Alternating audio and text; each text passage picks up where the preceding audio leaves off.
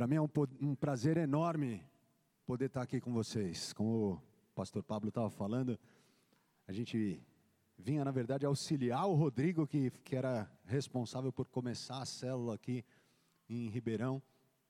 Rodrigo ainda não era diácono, ele falava: Olha, pastor, você não vai lá para fazer a ceia, pelo menos? Então, uma vez por mês eu vinha, a gente fazia ceia e voltava para Atibaia. E Agora há pouco ainda a pastora me perguntou, mas quantas pessoas tinha? Eu falei, ah, quando tinha muita gente, tinha 10 pessoas. Então ver aquelas sementes que ficaram, foram plantadas na terra naquele momento, gerando uma igreja linda como essa, é algo que agrada muito meu coração. Poder ter feito parte da história de vida dessa igreja e saber tudo aquilo que Deus já fez e ainda vai continuar fazendo. Não sei nem se tem alguém daqui, tem alguém aqui da época da, da pista de skate ainda? Ó. Faz bastante tempo. Eu não lembro. Ele falou, ah, foi 2008, 2009. Eu falei, velho, não tem memória. 2010. Então, foi mais ou menos nessa época aí. Né? Mais fácil pegar alguém que se converteu naquela época que vai falar, foi naquele ano porque foi o ano que eu me converti. Aí a gente lembra, né? Mas, queridos, eu queria que você pudesse abrir comigo a palavra do Senhor lá em. Peraí, deixa eu abrir aqui. Porque velho não tem memória e não tem visão também, né? Esses tempos atrás eu fui abrir um culto e eu estava sem a minha Bíblia. E eu falei para um rapaz, me empresta a tua Bíblia aqui. Aí eu abri, eu falei, meu Deus, como é que ele lê isso, cara? E eu estava ali. Falei, agora como é que eu abro? Eu falei, põe no telão para a gente ler a mesma versão. Aí a partir de agora eu já sei, eu já nem levo a Bíblia, porque em casa eu leio de óculos, mas fica, coloca o óculos, tira o óculos, fica que nem o cara ter que põe casaca, tira casaca, não dá. É muito trabalho para para ficar pregando e atrapalhando a pregação. Então eu prefiro que Deus nos fale aquilo que Ele quer nos falar e a gente lê junto. Então põe no telão para a gente ler a mesma versão, Êxodo 14.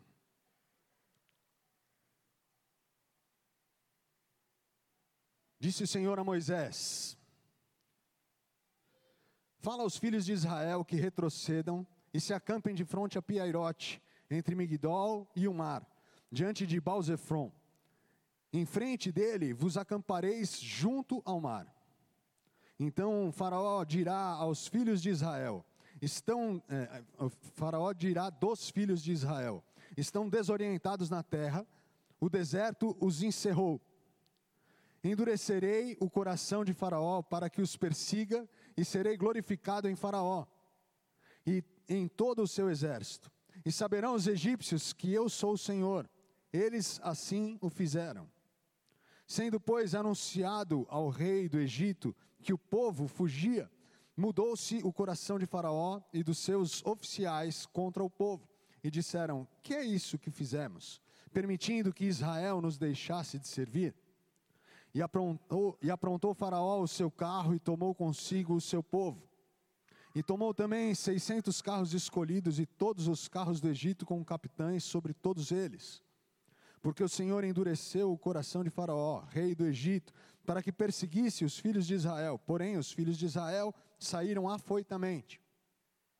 Perseguiram-nos os egípcios, todos os cavalos e carros de Faraó, e os seus cavalarianos e o seu exército, e os alcançaram acampados junto ao mar, perto de Piairote, de fronte a Balzefon. E chegando Faraó, os filhos de Israel levantaram os olhos, e eis que os egípcios vinham atrás deles, e temeram muito. Então os filhos de Israel clamaram ao Senhor. Disseram a Moisés: Será por, é, será por não haver sepulcro no Egito, que nos tiraste de lá, para que morramos neste deserto? Por que nos trataste assim, fazendo-nos sair do Egito? Não é isso que te dissermos no Egito?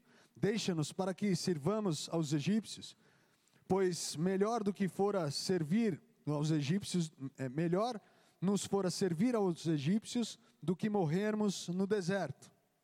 Moisés, porém, respondeu ao povo: Não temais, aquietai-vos e vede o livramento do Senhor que hoje vos fará, porque os egípcios que hoje vedes, nunca mais os tornareis a ver.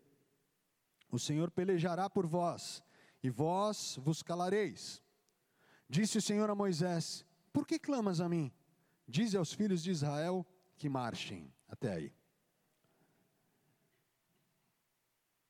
Como que você age quando os problemas surgem? Quando o dia ruim chega? Porque o dia ruim ele vem para todos nós, as, as, lutas acontecem para todos nós. Jesus já tinha nos, nos falado que no mundo a gente teria aflições, mas era para a gente ter bom ânimo. E aqui a gente vê um povo que sai marchando corajosamente, como diz o texto, mas que logo na sequência olha para trás e vê o exército de Faraó chegando e se volta para Moisés dizendo: Moisés, e aí, você trouxe a gente para morrer aqui? Um povo que oscilava na sua fé, e se você conhece a história do povo de Israel na travessia do deserto, você sabe que eles vira e mexe oscilavam. Era dias de muita fé e dias de desespero. Eu acho interessante ver que eles saem do Egito depois de anos de escravidão. E eu não sei se a gente pode chamar isso só de escravidão, porque eu acho que esse era um momento em que Deus estava fazendo a maior poupança que esse povo já tinha tido. Porque eles, durante 400 anos, ficam ali servindo ao povo egípcio sem ganhar nada. Mas no dia em que eles vão embora, os egípcios entregam tudo que eles tinham. Eles colocam tudo para fora, levam tudo embora. E eles vão e no meio do caminho eles já olham e falam assim: quem me dera ficasse lá atrás servindo aos egípcios.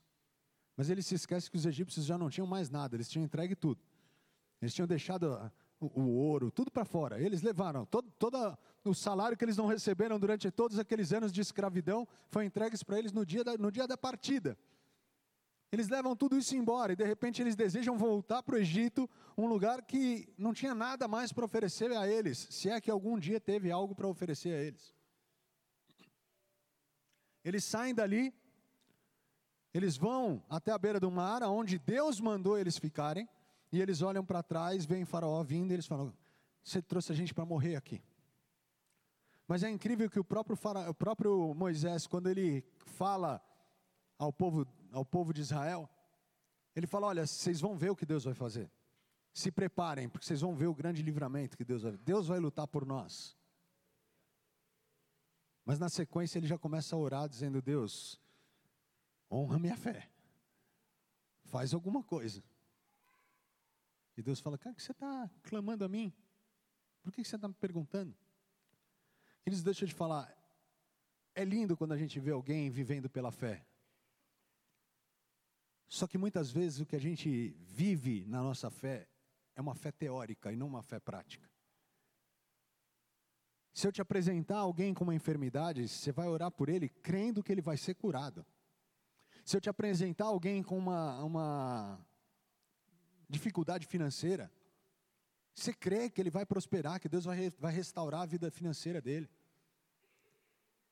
Se eu te apresento alguém que tem problema com droga, você crê que ele vai ser liberto das drogas? Sim ou não? Mas e quando o problema é com a gente? Porque não faltava fé para eles crerem para os outros, mas muitas vezes, quando chegava o momento de querer para eles, a coisa era diferente. E por que, que eu estou falando tudo isso? Esse texto tem muito a ver com tudo aquilo que eu vivi no último ano. E eu queria partilhar um pouco com vocês disso. Na verdade, Deus falou comigo no final do ano passado que eu ia começar a rodar igrejas para dar o testemunho do que ele tinha feito na minha vida. E eu entendia que, bom, tudo bem, então, e ele falou: você vai escrever um livro, você vai rodar as igrejas, você vai é, dar o teu testemunho. E eu falava: tudo bem, quando o, o testemunho estiver completo, que acabar tudo, aí então eu vou. Só que Deus faz do jeito dele. Então o livro ainda não está pronto e ele já mandou eu ir. E vocês hoje vão escutar um pouco desse testemunho. Sendo que acho que a segunda igreja que eu estou indo, eu fui em uma igreja da regional, até as, as, regionais lá de Atibaia não ouviram ainda. Mas quando o pastor de vocês me convidou, eu falei, eu preciso estar tá lá. Num primeiro momento ainda falei, vou preparar uma palavra para levar, vou, vou ministrar algo que Deus está colocando no meu coração. Ele falou, não, você vai levar o teu testemunho baseado na palavra que eu te dei antes de tudo acontecer. Porque quando você tem uma direção de Deus para a tua vida, guarda isso que eu estou te falando. Quando você tem uma direção de Deus para a tua vida, não existe problema tão grande que possa te amedrontar. Quando você sabe que foi Deus que falou com você, nada vai te abalar. E as pessoas olham para mim e falam assim: aqui, esse ano de 2022 e começo de 2023 foi o ano mais difícil da tua vida. Eu falo para quem estava do meu lado, não que ele tenha sido que tenha sido fácil, mas para quem estava do meu lado deve ter sido muito difícil.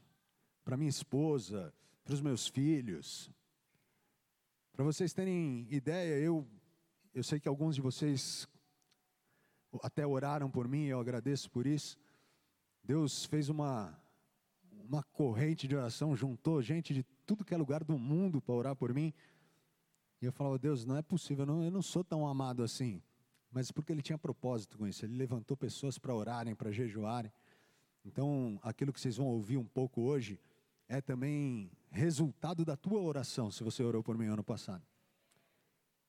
Em abril do ano passado, no dia 15 de abril, na verdade, uma semana antes. Eu já estava me sentindo um pouco cansado, um pouco mal, aparecia alguns roxos na minha pele, eu estava achando a coisa meio estranha. Mas como eu estava vindo na melhor fase física da minha vida, e eu tinha voltado a jogar rugby, então apareciam os roxos no corpo, eu falava, normal, deve ter tomado um pisão de chuteira, deve ter batido em algum lugar, isso é normal. Mas eu comecei a me assustar quando, por exemplo, eu cheguei um dia de um treino e olhei para o meu pé e falei, meu, meu pé está sujo. Fui lavar o pé e a hora que eu levantei e olhei de novo, o pé estava preto. Era um roxo que eu nunca tinha visto na vida. E não doía.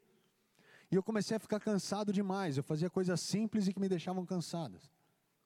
E eu estava bem fisicamente. Eu ia na academia seis vezes por semana, jogava beach tênis três vezes por semana e jogava rugby uma vez por semana. Eu lembro que quando eu falei que ia voltar a jogar rugby, um amigo meu falou: Você está velho para isso? Eu falei: Velho está você, cara. Mas no primeiro treino que eu fui, eu falei: Acho que eu estou velho, cara. Porque eu não, eu não conseguia correr daqui na porta. Na hora que eu chegava na porta, eu estava morrendo. Eu tinha feito exame um pouco antes, comecei a treinar, comecei a me sentir cansado. Eu falei, vai passar, é um esporte que eu estou voltando a praticar, daqui a pouco vai passar, daqui a pouco vai passar, e eu comecei a ver que não passava. Eu liguei para um amigo meu que é médico e falei: pede um check-up para mim. Ele falou: você acabou de fazer um check-up. Você fez um check-up em janeiro, nós estamos em, em maio, é, em, em março, final de março, começo de abril. Eu falei: cara, tem alguma coisa esquisita comigo. Se não tiver nada, os exames vão mostrar que não tem nada, mas eu sei que eu não estou normal. E aí eu fui fazer um hemograma. Dentre todos os, os exames que ele me pediu, veio um hemograma. E eu fiz esse hemograma e o resultado não saiu. No dia seguinte me ligaram falando: você precisa voltar aqui para refazer. Não tinha material suficiente no, no, material que a gente colheu de você. Falei, tudo bem, voltei lá para refazer. Refiz o exame, o exame também não saiu. E aí já fazia uma semana que eu tinha feito dois exames que não tinham dado resultado ainda. E da segunda vez não saiu o resultado e ninguém me chamou para voltar lá. Quando chegou na quinta-feira, eu falei, eu vou acho que eu vou colocar alguém para pregar no meu lugar, porque eu estou muito cansado. Eu estou muito cansado, hoje acho que eu não vou na igreja. E a minha esposa, como toda boa esposa de pastor, falou assim: Você vai colocar alguém para pregar no dia? A pessoa nem se preparou. Como assim? Como que você vai fazer algo assim? Eu falei: Tá bom, vai. Já entendi o recado, eu vou. E eu fui e eu ministrei uma palavra baseada exatamente nesse texto que a gente acabou de ler. Porque Moisés ora para Deus e Deus olha para ele e fala assim: Moisés, por que, que você está me perguntando alguma coisa? Por que, que você está me clamando? Eu já te dei a direção, marcha. E ele falava o quê? Falava de um, um povo que precisava marchar diante de uma dificuldade. Eles estavam ali encurralados, eles tinham o mar na frente, eles tinham o faraó chegando atrás, eles não tinham para onde fugir. E na visão humana deles, eles tinham que fazer uma escolha: ou eu morro afogado, ou o exército de Faraó vai pegar e vai matar a gente aqui. Só que diante daquela dificuldade, Deus mandou eles marcharem. E marchar fala em constância, fala em você ter foco naquilo que está na tua frente. Se você já viu um exército marchando, você sabe que quando um exército marcha, ele não, o soldado não olha para o lado. Naqueles desfiles de 7 de setembro, a mãe está sentada na arquibancada dando tchauzinho para ele, ele nem vê a mãe. Se alguém cai na frente dele, ele passa por cima, é responsabilidade de outro vir pegar ele aqui. Se um animal cruza no meio do caminho, eles vão passar por cima. Eu tenho um objetivo, eu preciso chegar do outro lado. Então ele estava falando com a gente o que naquela noite? Que os problemas eles vão surgir. Só que quando você tem uma direção minha, simplesmente obedece, olha para frente. Eu fico imaginando quando o povo ia entrando no mar, olhando para o lado e pensando: esse mar vai fechar a qualquer momento. Porque era um povo que oscilava na sua fé e na sua falta de fé. Isso não acontece com a gente, amém? Isso acontecia com eles. Com a gente isso não acontece mais. Pelo menos aqui em Ribeirão. Lá em Atibaia tem um ou outro que ainda vacila. Mas ele estava falando, é, é, marchar. E aí, de repente, eles olhando e falando, esse mar vai fechar. Eles tinham acabado de ver o milagre do mar abrir. E eles estão atravessando e pensando, esse mar vai fechar a qualquer momento. Então Deus estava falando, olha para o outro lado. Enquanto você não chegar do outro lado, seja constante. A tua fé precisa ser constante. Porque os problemas, eles podem crescer. Mas quem te prometeu que você chegaria do outro lado não mudou. Os problemas eles podem surgir no meio do caminho. E quando eles saíram do Egito, saíram todo, todos alegres, pegando ouro, pegando prata, pegando tudo que tinha sido colocado para fora, juntando para poder sair naquela viagem. E imagina a festa que eles faziam no meio do caminho, mas a hora que vem a dificuldade, eles oscilavam na fé deles. E Deus estava falando: sejam constantes. Enquanto eles não aprenderam a ser constantes, eles ficaram caminhando no deserto. E eu tinha a impressão de que eles ficavam rodando no mesmo lugar. Você já teve essa impressão de ficar 40 anos rodando no deserto? Mas na verdade não era isso. Porque Deus tirava eles de um lugar, levava para outro e deixava eles um tempo acampados ali. Depois tirava eles de um lugar, levava para outro, eles ficavam mais um tempo acampados, até que eles pudessem chegar num lugar que em 40 dias eles teriam chegado. Eles ficaram 40 anos para aprender a serem constantes. Porque se eles estivessem sendo constantes, Deus já teria feito eles atravessarem aquele deserto, eles já teriam chegado na terra prometida. Deus estava preparando eles, porque ao entrar na terra prometida, eles teriam que reconquistar aquela terra de novo. Eles teriam que tomar posse daquela terra. Tinha gente morando na terra, então eles teriam que tirar aquele povo da terra. E isso só aconteceria se a fé deles fosse uma fé prática não só teórica. Ah, eu creio que Deus pode fazer. Não. Agora chegou a hora de eu viver. E naquele dia eu preguei sobre isso. Eu falei da gente ser constante, eu falei da gente marchar, da gente, sabe, um pé atrás do outro, sem desistir. Pode surgir problema novo, pode surgir um problema maior, nada vai mudar, eu vou chegar do outro lado, eu vou atravessar. E eu desci daquele altar naquela noite, exausto. A ponto de alguém chegar para mim e falar: Pastor, o senhor está cansado, o senhor está meio pálido. Eu falei: ah, Estou fazendo um check-up, estou revendo como está a minha saúde, mas está tudo bem, não, vai, não é nada. Talvez esteja faltando alguma vitamina, alguma coisa, mas a gente toma o que tiver que tomar e a gente vai continuar. E eu cheguei ali, desci do altar, cheguei em casa no dia seguinte, acordei. E quando eu acordei, eu fui até uma casa que a gente tinha comprado, a gente estava acabando de pintar a casa, e tinha um, uma escadinha de uns 20 degraus. A hora que eu subi aquela escadinha, eu cheguei lá em cima, que parecia que eu tinha subido uma montanha. Eu desci, descansei um pouco, desci, olhei para o pintor e falei: ó, quando você for sair, você me liga, que eu ativo o alarme lá da minha casa mesmo, você joga a chave na, na caixa do correio, depois eu volto aqui para fechar. E fui para casa e dormi. Não quis nem almoçar. Acordei três horas da tarde e eu falei para minha esposa, ela falou, você vai almoçar? Eu falei, não, eu vou no hospital, eu preciso ver, porque meu exame não está saindo, tem alguma coisa errada. Eu estou muito cansado. E eu cheguei no hospital e a, a, levei todos os, os exames que eu tinha feito. A médica me perguntou o que estava acontecendo, eu expliquei para ela. Ela falou, cadê teu hemograma? Fez todos esses exames aqui, não fez um hemograma? Eu falei, não saiu. Já fiz dois e não saiu nenhum. Ela falou: ah, vou pedir mais alguns exames aqui que você não fez ainda, e vou pedir um hemograma. E ela pegou, pediu, eu fui, fiz os exames que ela tinha pedido, sentei na, sala, na porta da sala dela, E de repente vem duas enfermeiras e me chamam pelo nome, a hora que eu vou levantar, elas, calma, calma, calma. Eu falei, eu estou calmo. Elas me pegaram pelo braço e foram me levando até uma salinha. A gente vai ter que fazer algum um exame seu. Eu falei, é o terceiro hemograma que eu vou fazer em uma semana. Eu, ela pegou e a gente sentou, ela, falou, ela olhou para mim e falou assim: Você está bem? Eu falei: Eu estou. Ela falou: Você está bem mesmo? Eu falei: Eu estou. E você? Você está bem? Posso orar por você? O que, que você está precisando? Essa moça, para você ter ideia, 30 dias, 30, 40 dias depois, ela foi no quarto para saber se eu estava vivo. Ela falou que foi lá para ver se eu estava bem. Eu tenho minhas suspeitas que ela foi lá para ver se eu estava vivo.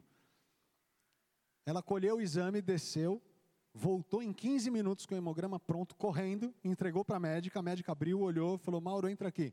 Eu levantei a médica no corredor, falou assim, você sabe que você vai ficar internado, né? Eu falei, acabei de ficar sabendo. Foi a senhora que me deu essa notícia, mas eu queria saber por quê.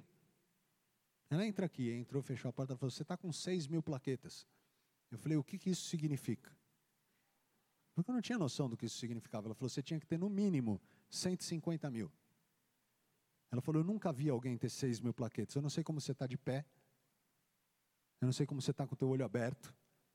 Eu não sei por onde você está sangrando, mas por algum lugar você está. Você está sangrando pela urina, pelo, pelo nariz, pelo ouvido, fezes. Eu falei, nada, não estou sangrando por lugar nenhum. Ela, aí ela, com toda aquela sabedoria de quem está desesperado na, olhando para um exame, ela falou assim: então você está com alguma hemorragia interna. Eu falei, ah, que benção. Legal, bom saber. E aí eu fui, liguei para minha esposa, falei, ah, vou dormir aqui no hospital hoje. Ela falou, ah, você quer que eu vá aí dormir com você? Eu falei, não, fica com as crianças. Pensei comigo, se ela for lá, a gente vai ter que ficar conversando ainda, eu só quero dormir, estava cansado. Fica com as crianças aí, vai dar tudo certo. Amanhã, só pede para alguém trazer uma muda de roupa para mim, para amanhã, antes de eu ir embora, eu tomar um banho e voltar para casa. Eu achava que no dia seguinte eu ia embora. E aí deitei na maca na enfermaria enquanto saía a minha internação e dormi. Era tudo que eu queria fazer, dormir de novo. E dormi por umas três horas esperando a internação sair. A hora que eu acordei, levantei para ir no banheiro, a hora que eu fui sair para perguntar onde tinha um banheiro, a enfermeira falou: Onde você vai? Eu falei: Vou só no banheiro ali, pode ficar tranquilo que eu não vou fugir. Ela falou: Qualquer coisa você puxa a cordinha. Eu não tinha noção do que estava. Na verdade, acho que até hoje eu não tenho muita noção. E eu entrei, fui no banheiro, voltei, deitei na maca de novo, falei para ela, olha, faz um favor para mim, dá uma olhada na minha internação, faz três horas que eu estou aqui esperando. Ela foi, voltou, falou, ó, tua internação saiu, só vou tirar a tua pressão, medir tua temperatura e você já vai subir para o quarto. Aí ela tirou minha pressão, minha pressão tinha caído de 12 por 8 para 11 por 7. Normal, estava dormindo fazia três horas. Ela, ah, só um minutinho. Saiu, voltou, falou, olha, você vai para UTI. Eu falei, mas UTI, eu tinha saído do quarto agora, você já vai me colocar na UTI só porque mediu. Eles estavam tão desesperados com o quadro que estava na frente deles, que eles falaram, cara, eu não vou me comprometer em ficar cuidando de um cara desse no quarto. Manda ele para a UTI. E era sexta-feira de Páscoa. E eu fiquei ali tomando bolsa de sangue, plaqueta, na sexta, sábado, domingo, e na segunda-feira o hematologista chegou eles me reviraram do avesso. Tentaram, procuraram tudo que você podia imaginar e não encontravam nada. E eu olhava e falava assim: não vão achar nada, eu não tenho nada. Eu só precisava repor um pouco de plaqueta, já repus, acabou, chegaram tarde. E eu falava para todo mundo isso: chegaram tarde. E eu fiquei ali todos esses dias esperando o resultado de alguma coisa que viria ou que não viria. E aí eu olhava e falava, e eu só cansava quando eu fazia alguma coisa. Como eu estava muito tempo sem fazer nada, deitado na cama, nem cansado eu estava. E eu falava, o que eu estou fazendo nesse lugar? Aí, como todo bom cristão, eu olhava e falava, se eu estou aqui, Deus tem um propósito com isso. Eu falei, Deus, o Senhor não me trouxe aqui à toa. Aí eu comecei a evangelizar os enfermeiros. Eu brincava que eu falei, isso aqui parece um, um zoológico. Porque eles vão passando visita e olhando aqui, ó, esse aqui é o Mauro, ele se alimenta assim, ele... Aí vão no quarto do lado, ó, esse aqui Cara, tinha dia que você estava comendo e os, os, enfermeiros, os médicos passavam na frente para passar o plantão de um para o outro, olhando para tua cara. Eu, quer um pedaço? Tipo... Aí eu falei, vou começar a orar pela, pela galera, porque assim, eu não estou precisando. Na minha cabeça eu não estava precisando. Mas eu falei, aqueles caras que estão aqui internados nos quartos do lado, eles estão precisando. Então eu vou orar por eles. Aonde Deus te leva, guarda isso também no teu coração. Aonde Deus te leva, Ele tem um propósito para cumprir através da tua vida, né? E eu cheguei e comecei a orar. Falei, vou começar a orar pelo quarto do lado. Eu estava meio que numa esquina assim. Falei, vou orar pelo esse quarto do lado. Eu não sei quem está aí, eu não sei o que, que tem, mas o Senhor sabe. Então Deus entra naquele quarto, visita essa pessoa que está aí dentro, traz cura para ela. E eu comecei a orar por Orar por cura para mim, eu, eu nem orava. Eu falei, cara, eu não tenho nada. Aí começava a orar por ela. De repente, no meio da, da oração, eu começo a escutar um louvor tocando no quarto. Falei, eita, não estou orando sozinho. Tem alguém ali que crê. Aí minha fé já foi lá para cima. Continuei orando. Daqui a pouco eu escuto a menina que estava ali falando no telefone: Mãe, eu estou conseguindo falar. Eu estou conseguindo comer. Fazia quatro dias que ela não se alimentava. Garganta fechada, estava com mucosite, não conseguia se alimentar, ela tinha leucemia. E ela, depois conversando com ela, que a gente acabou se encontrando no, no consultório do, do, médico que era o mesmo dela e o meu, e ela falava, e eu contei para ela qual foi o momento que eu orei por ela. Ela falou: Eu nunca senti isso na minha vida. Ela falou: Na hora que. Foi do nada, quatro dias que minha garganta não, não destravava e de repente a minha garganta destravou. Eu fiquei ali, o médico chegou, fez o exame, da, uma biópsia da medula, me mandou para o quarto, eu desci para o quarto, no dia seguinte ele veio e falou, ó, já saiu grande parte dos teus exames, a gente praticamente descarta a leucemia. Pode ser algumas outras coisas que ele falou que eu desconheço o que, que era, depois eu fui descobrir que era bem pior do que leucemia. Mas aquilo ainda me encheu mais de fé. E no dia seguinte, porque é, é, é, um médico e uma médica que é auxiliar dele. Ela entrou no quarto, falou: Eu tenho uma notícia para te dar. Acabaram de sair todos os teus exames e infelizmente você está com leucemia. Eu falei: Tá, e o que, que a gente vai fazer? Como é que é o procedimento? Como é que vai ser daqui para frente? Ela olhou para mim, tipo, com aquela cara de: Peraí, eu estou te falando que você está com leucemia, acho que você não entendeu. Porque ela não viu eu me abalando. Eu falei, eu pensei comigo, Deus já falou para mim o que eu tinha que fazer antes. Diga ao povo que marche. Eu tenho que marchar. Qual que é o problema de hoje? É leucemia? Vamos atravessar. Falei, tem cura esse negócio? Tem. Então vamos embora. Eu não quero saber qual é o problema, eu só quero saber se tem solução. E se não tiver solução humana, tem solução divina. Então, para mim não é um problema. Isso é um problema para vocês que têm que me medicar e para Deus que tem que resolver. Eu só preciso crer. Aí ela falou: você vai tomar oito sessões de quimioterapia. E aí depois, quando você começar a entrar em remissão, que é quando você começar a responder à doença, a doença começar a diminuir, a gente vai fazer um transplante de medula. Eu falei, mas o transplante é, é necessário? Tipo, se tiver, se a doença diminuir, ela falou, é necessário porque a doença costuma voltar em grande parte dos pacientes, então a gente prefere fazer porque daí você fica curado. Eu falei, tá bom, vamos fazer. Ela falou, a chance de achar um doador também é pequena. Mas a gente vai atrás, isso é um problema para a gente ver lá na frente. Eu falei, não tem problema. Ela falou, é de um a cada cem mil. Eu falei, tá bom. Aí eu falei, e o que, que a quimioterapia pode me dar? O que, que pode acontecer? Né? Quais são os, as, os efeitos colaterais da quimioterapia? Eu já escutei muita gente falando, mas queria ouvir de você. Ela falou, ah, você vai ter mucosite, você vai ter enjoo, você vai ter dor de cabeça, você vai ter. E começou a falar um monte de coisa que eu ia ter. Eu falei, eu não vou ter. Porque isso aí é o que todo mundo tem. Minha mãe sempre falou que eu não sou todo mundo. Então eu não vou ter nada. Eu falei, você crê em milagre? Ela pensou, é, creio, né? Tipo, como é que eu vou falar para ele num momento tão difícil que ele está passando, dizer que eu não acredito? Vamos, vamos dizer que eu creio. Eu falei, então, agora você não vai só crer, você vai ver um milagre acontecendo na tua frente. Eu vou tomar essa quimioterapia, eu não vou ter nada. Ela falou, mas se você sentir alguma coisa, você fala, porque a gente tem medicamento. Eu falei, não, medicamento você já vai me dar quimioterapia. Eu não estou preocupado, eu não tenho problema de tomar medicamento. Mas eu não vou precisar de nada, fica tranquila.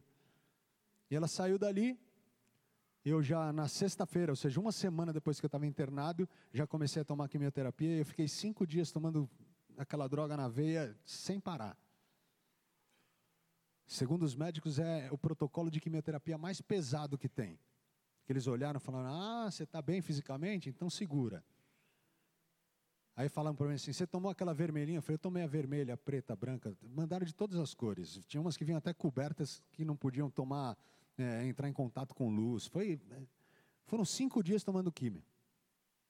Tomava banho tomando químio, almoçava tomando químio, dormia tomando químio. E todos os dias a médica passava visita chegava lá no quarto, ela entrava e falava: Oi, tudo bem? Você está bem? Eu falei: Tô. Não está sentindo nada? Eu falei: Doutora, eu já te falei que eu não vou ter nada. Parece que não, não escutou o que eu te falei. Eu não vou ter nada. Acho que até a senhora errou, a senhora está me dando soro. Você tem certeza que você está me dando? É, é quimioterapia? Ela, ah, não, vamos, tudo bem. Voltava no dia seguinte, e aí? Eu falei, não tenho nada. E não tinha nada. As pessoas vinham me visitar e ficava de pé conversando. Eu não, eu não tinha, não tive absolutamente nada. Só que a quimioterapia ela baixa a tua imunidade. E ela ainda, depois de tomar essa primeira sessão de quimioterapia de cinco dias, eu fiquei ali no hospital. E o, um dia ela chegou e falou assim: Acho que eu vou chegar no, no quarto e vou, vou, vou no hospital e vou dar alta para ele, porque não, não faz sentido ele ficar ali. Ele não tem nada, não teve nenhum Naquela noite, às 10 horas da noite, eu fui tomar um copo d'água e eu engasguei. E quando eu engasguei, eu broncoaspirei, eu mandei água para o pulmão. Isso em uma noite me gerou uma pneumonia tão grande que ela chegou de manhã, eu estava tossindo. Eu não consegui parar de tossir, tossi a noite inteira. Mas eu não tinha nada, só estava tossindo. Ela chegou e falou: Você está com tosse? Eu falei: Ah, bebi uma água, engasguei, mas acho que daqui a pouco vai passar. Ela falou: Vamos tirar a chapa do pulmão. Ela foi, tirou a chapa do pulmão, voltou, olhou, falou: oh, Você está com uma pneumonia muito severa, a gente vai te mandar para UTI. Eu falei: ah, Tá bom. Se Deus já está terminando o que Ele está fazendo comigo aqui, quer me usar na UTI de novo, vamos para lá. E eu fui para a UTI. Quando eu entrei na UTI, já entrou uma comitiva atrás de mim. E aquela, aquele monte de gente entrou atrás de mim. E o médico chegou para mim e falou assim: Ó, é o seguinte, a gente trouxe para UTI porque a gente vai te entubar por uns dois ou três dias e depois a gente traz de volta para você recuperar dessa pneumonia. Eu falei, tá bom. Nesse momento foi o único momento em que a minha fé não falhou, mas que eu olhei e falei assim: acho que deu ruim. Acho que vão desligar a chave geral. Mas tudo bem. Ah, não vejo a hora disso acontecer, de eu poder, né? Se Deus já cumpriu com tudo que Ele tinha para mim aqui, que me leve, esse é o nosso objetivo. E eu falei para ele: você me dá cinco minutos? Eu peguei e liguei para minha esposa e falei: Olha, estou aqui, me mandaram para UTI. O rapaz que estava comigo lá da igreja, que estava fazendo companhia para mim no quarto, ele está levando as coisas para você. O Jackson está levando as coisas para você aí, que estavam no quarto. E porque vão me entubar. Ela falou: Como assim? Eu falei: Fica tranquila, vai dar tudo certo. Por dentro eu estava pensando assim: Vai dar tudo certo. Deus vai cuidar de vocês quando eu não estiver mais aqui. Mas vai dar tudo certo. Fiz uma oração, por via das dúvidas, vai que eu esqueci de algum pecado. Eu acho que está tudo certo, mas. Liguei para o cara que estava montando os móveis planejados na minha casa. Falei: Ó, oh, queridão, você vai terminar amanhã. Ele ia terminar no dia seguinte. Falei: Já vou deixar pago. Me dá teu Pix. Já paguei. Falei: Não morrer e deixar a conta para pagar, não dá. Fiz uma oração. Ah, eu cuidava de uns apartamentos que meu pai tinha no Airbnb. Pedi para anotarem a senha para entregar junto com meu celular para minha esposa, anotaram a senha errada. Aí mandei uma mensagem para o apóstolo, falei, ora por mim que vão me entubar. Mas não deu cinco segundos, o meu telefone estava tocando, era ele. O que está acontecendo? Eu falei, ah, descobriram uma pneumonia e eu vou, eles vão me entubar por uns dois ou três dias. Ele, não, fica tranquilo, vai dar tudo certo. Eu falei, não, eu sei que vai dar tudo certo, mas eu só quero que assim, que você possa cuidar do, da minha família quando se eu não se eu vier faltar. Ele falou: "Não, você não vai morrer, vamos orar". E ele começou a orar. Ele orou, orou, orou, orou. E o médico chegou em mim e falou assim: "Queridão, você pediu cinco minutos. Você já está dez orando". Aí eu tive que falar para o apóstolo, falei, apóstolo, eu, eu eu creio na tua oração, eu creio na tua fé, minha fé também é essa, mas o médico está me acelerando aqui que eles precisam me entubar agora. Ele falou, não, vai lá que a gente vai continuar orando, vai dar tudo certo. Eu desliguei o telefone, falei, vou dormir dois ou três dias, daqui a pouco eu estou de volta. E aí, dei o braço, Deus foi tão bom que até nesse momento ele colocou uma, uma fisioterapeuta, que é de uma das nossas igrejas lá da regional, que trabalha no hospital, ela foi quem me entubou. E aí, eu dei o braço, eles colocaram aqueles venenos que eles dão para a gente dormir, e eu puf, capotei. O que era para ficar dois a três dias, levaram 16 dias. Todos os dias que minha esposa ia me visitar, ela entrava no quarto e ela via no relatório assim: paciente com alto risco de óbito. A minha pressão chegou a três. Todos os dias o médico olhava e falava: ele está vivo ainda, é um milagre. Eu sabia que a médica ia ver um milagre, só não imaginava qual era o milagre que ela ia ver, né? Até hoje, eu entro no hospital, os médicos olham para mim como falam assim: como que pode estar tá andando? Foram 16 dias que para mim foi como uma noite dormindo. Eu lembro que uma vez um pastor amigo meu falou assim: e aí, o que, que você. Que, que você me fala desse tempo de intubação? O que, que você viu? Eu falei, cara, eu não vi nada. Para mim foi como uma noite dormindo. Eu falei, não é possível, cara. Inventa umas histórias para você escrever um livro. Fala que você foi para o terceiro céu. Você viu uns anjos, Jesus entrou no quarto. Eu falei, cara, eu não, não vi nada, eu só dormi, cara. Eu acordei 16 dias depois, 22 quilos mais magro. Eu não conseguia coçar o meu nariz, eu não conseguia me virar na cama, com uma ferida no cox, que ela tinha 7 por 2 com 2 de profundidade. Porque eles não conseguiam me virar na cama. E eu fiquei muito tempo na mesma posição, gangrenou aquele pedaço de tecido. E com mais duas feridas que estavam quase abrindo. Chama escara. Uma coisa que eu não desejo nem para o capeta. Cara, é a pior coisa que eu já vi na vida. Se bem que acho que para o capeta eu desejo. A pior dor que eu já senti na minha vida. Eu acordei, 16 dias depois, minha esposa entrou no quarto para me visitar na hora que eu estava acordando. Estava ela e minha mãe, e ela falou assim: Você sabe quantos dias você está aqui? Eu falei: Eu ainda estava entubado. Eu falei: Sei, três. Porque eu falei: Se ela está perguntando, é porque a gente deve ter ido para o limite. Ela falou: Não, 16. Eu falei: Não, três. Ela, não, 16. Eu falei: ah, Ela está tentando falar desde que eu internei. Eu estou falando do tempo da intubação. Tipo, não vou ficar aqui com um negócio na boca ainda, um tubo saindo de dentro da minha boca, eu não consigo falar, deixa para lá. Se ela está falando 16, está fazendo conta errada, ela nunca foi boa de matemática mesmo. Vou desistir, deixa, depois a gente conversa sobre isso. O importante é que eu estou aqui, né? E ali, se for para mim, fala que eu não posso atender, hein?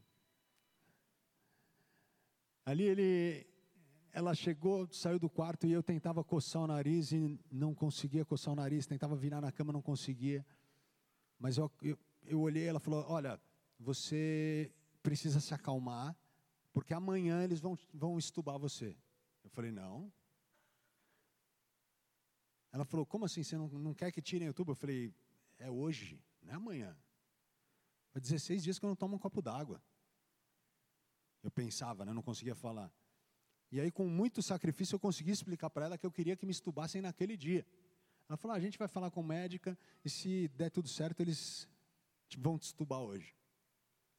Mas você precisa se acalmar. Eu falei: mais calmo que eu estou, estou dormindo há 16 dias, você não falou?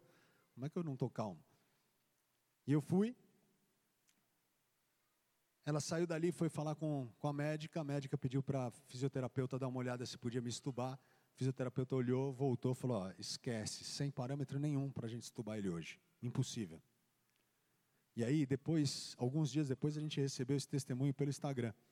Uma, uma fisioterapeuta que estava dentro da, da UTI, que era cristã, ela entrou no meu quarto, ela não estava cuidando de mim, ela não era responsável por mim, ela era responsável por outros leitos ali. E ela falou: Eu entrei no quarto dele, olhei os parâmetros e falei: Não tem a menor condição dele ser estubado hoje. Ela falou que quando ela falou, quando ela pensou isso, Deus falou no coração dela: Você faz o que você estudou para fazer, o resto sou eu que faço. Você faz aquilo que você sabe fazer, mas não duvida daquilo que eu posso fazer. Ela falou que ela saiu do quarto com a certeza de que eu ia ser estubado, atendeu os pacientes que ela tinha que atender, voltou para o meu quarto ainda para dar uma olhada e os parâmetros já tinham voltado a subir.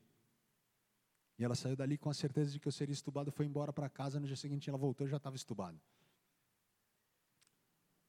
Passaram-se alguns dias ainda, fiquei internado, voltei para o quarto, e eu fiquei bem, fiquei no total eu fiquei 47 dias no hospital. Para quem achava que ia passar uma noite, eu passei 47 dias no hospital. E ali, ah, quando chegou no penúltimo dia que eu estava no hospital, eu acordei com uma tristeza no meu coração tão grande que eu olhava para as paredes e eu, não conseguia entender o que estava acontecendo. Porque eu olhava para as paredes e eu não aguento mais esse lugar, eu não aguento mais essa comida, eu não aguento mais essa galera que fica entrando no quarto a cada dois minutos. A, médica, a, a enfermeira entrava no meu quarto 10 horas da noite, tudo apagado, eu já estava dormindo, ela acendia a luz, que eles já entram acendendo a luz, boa noite, boa noite. Eu acordava, ela falou assim, o senhor vai querer o teu remedinho para dormir? Eu falei, agora eu quero, né? Eu estava dormindo, você vem me acordar, agora acho que eu vou ter que tomar alguma coisa. Eu falei, eu nem sabia que eu tomava remédio para dormir, porque eu tomava tanta coisa que o que me davam eu tomava. A partir daquele dia eu comecei a perguntar, falei, o que é que estão me dando? Eu tive uma noite terrível de sono. E eu acordei assim, triste, triste, triste. Desesperado para ir embora daquele lugar. Minha mãe estava comigo naquele dia, ela falou, o que, que você tem? Eu falei, eu não sei, mãe, mas eu não aguento mais ficar aqui eu não aguento mais olhar para a cara de ninguém, eu não aguento ficar, sabe, sorrindo para todo mundo. Não... Aí a médica que cuidava do corredor ali, ela veio me visitar, passar visita. Ela chegou, passou no meu quarto, perguntou: o que está acontecendo? Eu falei: eu não aguento mais ficar aqui, eu preciso ir embora. Eu não tenho previsão de alta, não tenho um norte. Falou: você vai ficar aqui dois meses, tá bom, mas essa coisa de não saber quando eu vou embora, de não saber o que, que vai acontecer, eu não, eu não, não aguento mais. Aí ela falou: Eu não posso te dar alta, quem vai te dar alta é a tua médica. Mas o que eu posso fazer é tentar melhorar um pouco tua qualidade de vida, enfim, mudar, pedir para não entrar, porque eles entravam no quarto até uma hora da manhã para tirar sangue. E depois às cinco da manhã eles vinham para tirar pressão. Eu falei, de manhã vocês vêm para ver se eu estou vivo, né? Depois de ter passado por tudo que eu passei no dia anterior. Ela falou, vou pedir para não entrar no teu quarto depois das dez, vou tentar melhorar um pouco, não sei o quê, mas eu podia te dar um monte de conselho. Mas todo mundo aqui nesse hospital sabe que você é um cara de bons conselhos. Então o que, que o Mauro falaria para o Mauro? Eu falei, vamos embora. É isso que eu falei para. Eu não tenho outro conselho para me dar, não sei, vamos embora daqui. E foi engraçado porque depois ainda meu filho chegou e falou assim: pai, amanhã eu vou nesse hospital.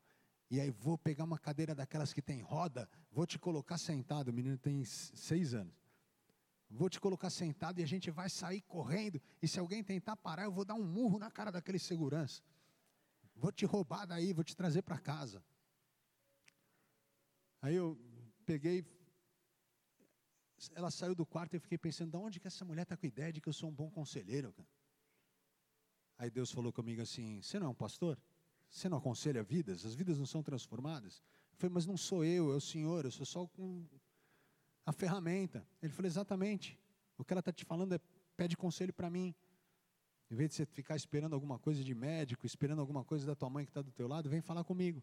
E eu virei para o lado, e ainda chorando, porque eu, tava, eu, eu não tinha ficado mal em nenhum dia, mas naquele dia eu estava acabado. Eu comecei a orar e eu falava: Deus, é isso, eu não aguento mais ficar aqui, eu preciso ir embora para minha casa. Eu sei que tudo que eu, que eu faço, faço aqui, o Senhor tá, tem é, propósito, está tudo acontecendo do jeito que o Senhor planejou, mas eu não aguento mais ficar nesse lugar. Ele falou: e por que, que você não me pede? Aí eu me dei conta de que eu estava 46 dias no hospital e eu nunca tinha feito uma oração dizendo: Senhor, eu quero ir embora desse lugar. As minhas orações sempre foram: Deus, o que, que nós estamos fazendo aqui? Por que, que o Senhor me trouxe nesse lugar? O Senhor me trouxe aqui com um propósito. Então eu orava pelo pessoal na, na, UTI, eu orava pelas enfermeiras que entravam no quarto. Eu, eu vivi, se eu fosse contar todos os milagres que eu vivi naquele hospital, a gente não saía daqui hoje. Eu falo que foram 46 dias muito difíceis, mas onde eu nunca tinha sido tão usado por Deus como eu fui naquele lugar. Porque eu nunca me deixei abalar. Então, quando os enfermeiros entravam e olhavam, falavam: o cara está com leucemia, né? e está nesse pique, o que está acontecendo? Eu falava: é Deus. Como que você consegue ficar desse jeito? Eu falei: não sou eu, é Ele. E foi indo. E ela saiu do quarto, eu orei, Deus falou, por que você não pede? Eu falei, Deus, então agora eu estou te pedindo. Cumpre os propósitos que o Senhor tem para mim, mas da porta para fora, aqui dentro eu não aguento mais, cheguei no meu limite. Isso foi no 46 dia, quando chegou no dia seguinte de manhã, a médica entrou e falou, tua alta saiu. Você não pediu? Está aqui. E ali então eu tive alta, fui para casa, cheguei em casa ainda não conseguia andar direito, Resumindo bem, ainda precisava tratar daquela ferida que tinha ficado da UTI. Demoraram quatro meses para fechar. Quando a ferida fechou, a gente tinha que procurar um, um doador compatível para poder fazer o transplante. E para achar um doador não aparentado num banco de medula, é um a cada 100 mil. Uma coisa super simples. Um a cada 100 mil. A única coisa que você vai fazer é algo muito parecido com uma doação de sangue para ser um doador de medula. E hoje que a gente tem um banco de medula mundial, o Brasil já está ligado nesse banco de medula mundial, ainda assim você precisa procurar a cada 100 mil pessoas você acha um doador. Se você for para dentro da, de casa para os seus parentes, diminui drasticamente esse número, mas ainda é bem difícil você achar alguém que seja compatível. Fui testar meu irmão, 50% de compatibilidade. Já era uma possibilidade, mas não era a melhor possibilidade ainda. Fui testar minha irmã, deu 100% de compatibilidade. HLA idêntico. Tipo gêmeos que nasceram em anos diferentes. E aí, hora assim que fechou a, a, a, completamente a ferida, a gente foi fazer o transplante. Fizemos todos os exames que precisavam fazer, passei nas consultas que precisavam passar e internei para ficar totalmente isolado dentro, lá no hospital. No primeiro dia o médico entra e fala assim para mim: tudo bem, ó, procedimento vai ser assim, assim, assim. Ah, detalhe, pulei uma parte muito legal de tudo que aconteceu. Porque logo que eu saí, eu tinha feito a primeira. Porque eu só iria para o transplante quando eu entrasse em remissão da doença. E eu tinha feito uma sessão de químio das oito que eu precisava fazer. E quando eu sentei com o médico, depois da primeira consulta, o médico falou: Ó, oh, teu exame saiu. Eu fiz um exame de medula antes de sair do hospital. Ele falou: Vamos ver. Pegou, imprimiu. Ele, nem ele tinha visto ainda. Pegou, colocou em cima do, da mesa, olhou, olhou para mim, olhou para o exame de novo, olhou para mim. Eu falei, o que está acontecendo? Ele falou assim, você não tem mais nenhuma célula cancerígena. Sumiram todas as tuas células cancerígenas. Aí falou, vamos voar para o transplante, vamos procurar alguém urgente. Vamos procurar alguém urgente e encontrei a minha irmã. Fui fazer o exame, eh, fui fazer o transplante, entrei no hospital. Primeiro dia o médico falando para mim, ó, você está aqui, o procedimento vai ser assim, assim. Você vai passar por isso, por isso, aquilo. Você vai ter mucosite, você vai ter diarreia, você vai ter. Eu falei, não, eu não vou ter nada. Falei a mesma coisa que eu tinha falado para a primeira médica. Falei, eu não vou ter nada. Você crê em milagre? Você vai ver Deus fazendo um milagre na minha vida. Isso é o que todo mundo tem, eu não vou ter nada. E aí ele Passou o primeiro dia, passou o segundo, e depois que você faz o transplante de medula, a primeira coisa que eles fazem quando você interna, eles te dão uma sessão de quimioterapia e radioterapia que é para matar tua, praticamente matar a tua medula, vamos dizer assim, para que aí quando chegar a medula nova, ela possa começar a trabalhar e produzir as, é, o sangue, as plaquetas, as coisas que, que são produzidas através da medula. E aí isso foi demorando, chegou, acho que 18 dias, ou 28 dias, é, 18 dias para a medula pegar. E eu fiquei ali esperando, e todos os dias ele entrava no quarto e falava: E aí, como é que você está? Eu falei: Estou bem, já falei para você que eu não vou ter nada. E aí, todos os, uma vez por semana, eles juntavam todos os médicos: médico, dentista, fisioterapeuta, juntava todo mundo ali para fazer uma, uma reunião multidisciplinar de todos os pacientes. E eles iam passando por um paciente, por outro paciente, por outro paciente. E isso, um fisioterapeuta que estava lá dentro veio me contar. Ele falou: quando chega o teu caso, um olha para o outro e fala assim: O Mauro, o que, que vocês têm para falar do Mauro? Eu não tenho nada, eu não tenho nada, eu não tenho nada, vamos para o próximo. Aí ele, ele, que também era cristão, falava assim: Ele sempre falou que ele não ia ter nada.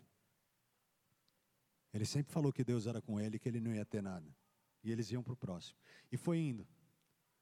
Quando chegou no meu último dia de internação, quando a medula começou a trabalhar, a medula nova começou a trabalhar, que eles iam me dar alta, o médico entrou no quarto, ele falou assim: Ó, oh, você está aqui, você está de alta, você vai voltar na consulta tal dia, papapá, papapá.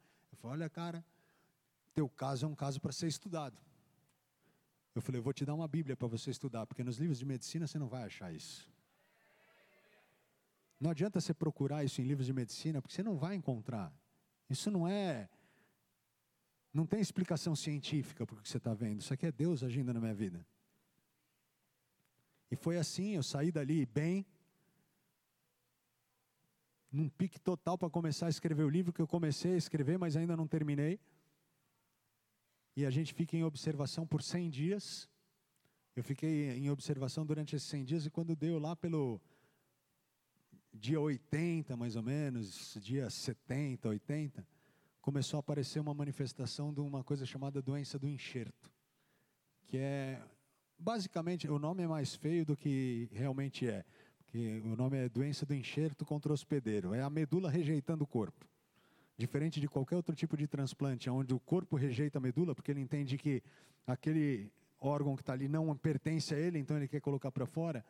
A medula que fala, para que, que eu vou dar sangue, para que, que eu vou é, gerar célula para esse corpo que não é meu? Então ele começa a dar algumas alterações, e a primeira delas é uma manifestação que te deixa é, vermelho queimado, como se tivesse tomado sol sem protetor no, no, no Rio de Janeiro com 40 graus. E aí, se você não trata, isso vai evoluindo para outras coisas. Hoje, você me vê branco desse jeito, porque eu não posso tomar sol há muito tempo. Eu tenho que fugir do sol. Eu não posso, eu tenho que passar protetor solar para vir num lugar iluminado. E estou indo. Perto do centésimo dia vem uma notícia dessa, que poderia abalar muita gente que fala, oh, com 100 dias você está de alta. E de repente vem uma coisa dizendo, ó, oh, complicou, você vai ter que ficar vindo mais algumas consultas.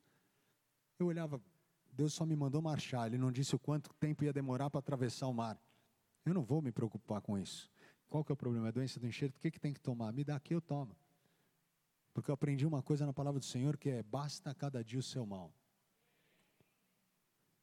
Então, esses dias até o meu segurança que está aqui comigo, ele anda, eu ando de segurança porque eu ando com muito dinheiro no bolso.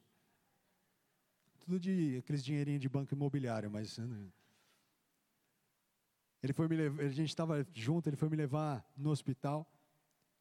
E aí eu estava com, com o médico assim do lado, eu falei assim, está acabando. Aí o médico falou, ah, tipo, não sei se está acabando, vamos com calma, né? Eu falei, cara, faz seis meses que eu falo que está acabando. Porque a cada dia eu estou um dia mais perto de estar tá acabando. Deus sabe o dia que vai acabar isso, eu não sei. O médico, se eu fosse escutar ele, eu não estaria nem pregando. Essa semana eu passei pelo médico e ele falou assim: e aí, como é que está a tua vida? Eu falei: normal.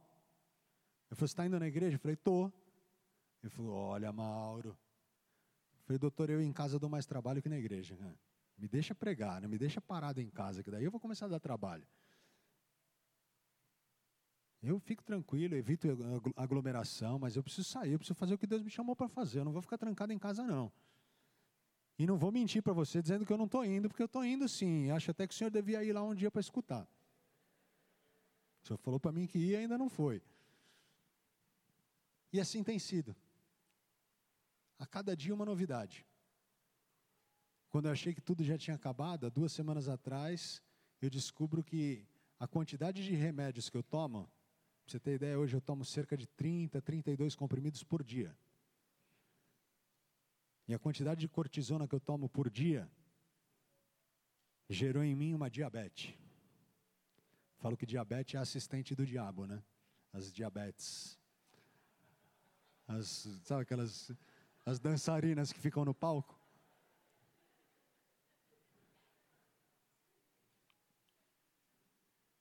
Graças a Deus é uma diabetes que vai embora. Depois que eu parar de tomar cortisona, ela, a tendência é que ela vá embora. E o médico falou para mim assim: olha, pode ser que a diabetes, depois que você pare de tomar cortisona, se é isso que está gerando a diabetes em você, ela pode ir embora. Pode ser que ela fique para sempre, pode ser que ela vá embora. Eu falei, doutor, isso eu não estou nem pensando agora, só quero saber como é que eu trato essa diabetes hoje. O resto a gente vê lá na frente. Se ela não for embora, eu continuo tratando. Se ela for embora, glória a Deus, mais um testemunho para dar. Não estou preocupado com isso, eu só quero continuar marchando. Eu não quero saber qual que é o problema. Sabe por quê? Porque esses problemas não são meus. Eu conheço quem me prometeu que eu ia chegar do outro lado. Eu lembro que quando eu estava internado, minha esposa chegava e falava assim: Ai meu Deus, como é que vai ser se você morrer? Eu falei: ó, Você veio aqui para cuidar de mim ou para eu cuidar de você? Eu estou aqui cheio de fé. Você vai vir aqui com esse papo de que se eu morrer, eu já falei para você que eu não vou ter nada. Se quem não vai ter nada vai morrer do quê? E eu sempre acreditei que eu ia chegar do outro lado, porque um dia antes eu internar, Deus falou para mim: marcha. E sabe o que, que aconteceu?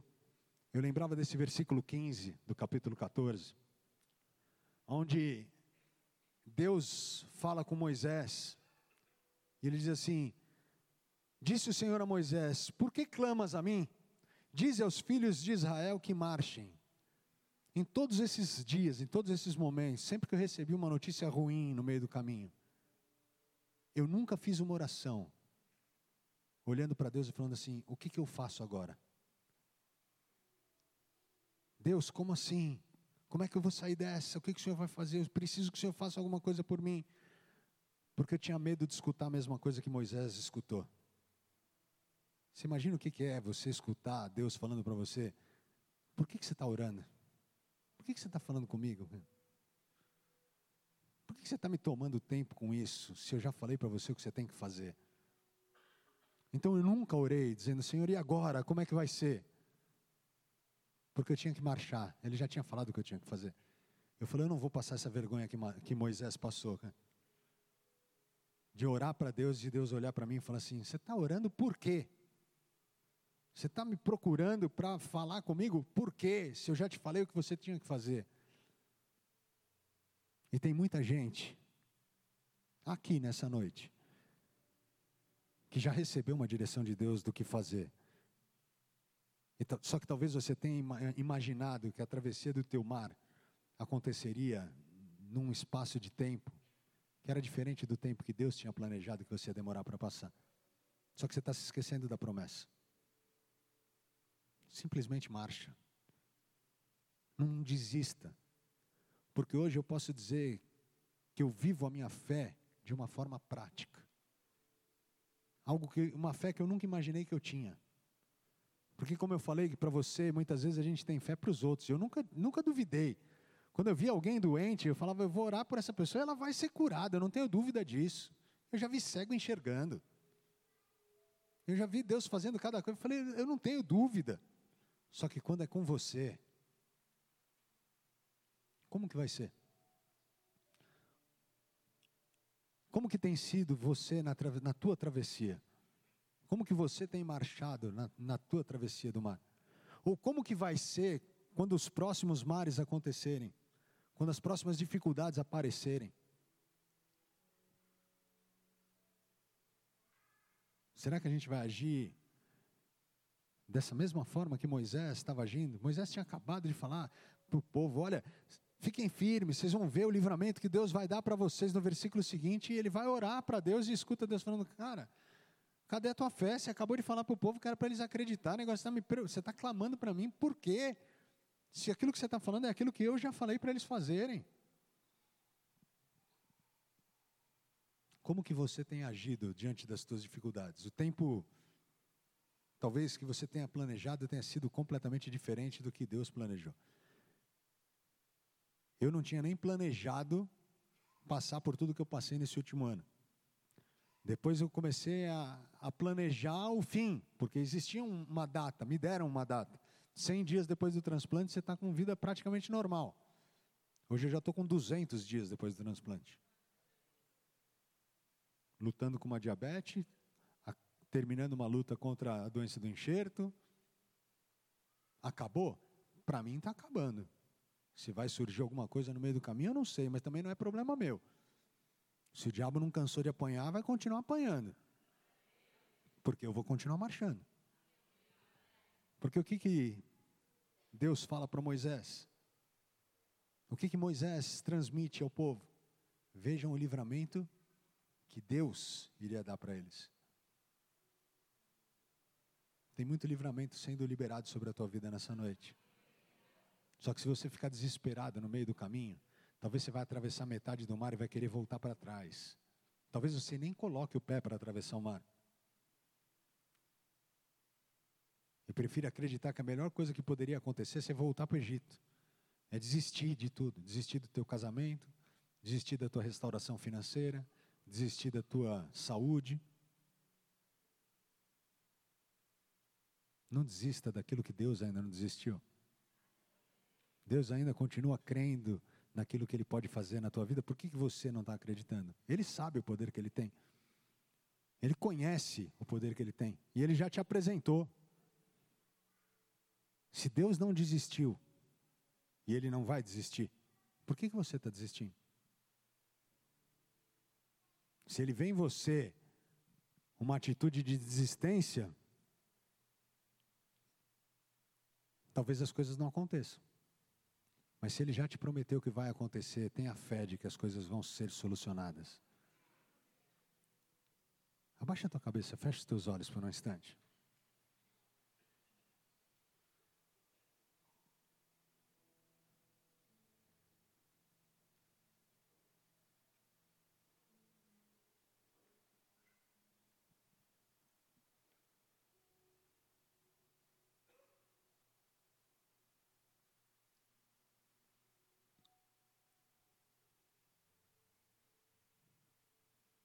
Deus está te trazendo à memória todas as promessas que Ele já te fez. E muitas delas ainda não aconteceram, porque Ele está esperando de você um posicionamento de fé. Não de alguém que diz que crê, mas alguém que realmente crê. Como diz a palavra do Senhor, acaso há algo impossível para Deus? Porque talvez você esteja vivendo momentos na tua vida em que humanamente já não tem mais solução. Talvez você esteja vivendo momentos na tua vida em que as pessoas que te cercam já desistiram.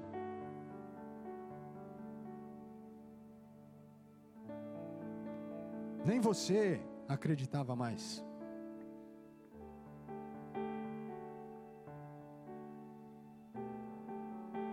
Mas não existe nada impossível para Deus.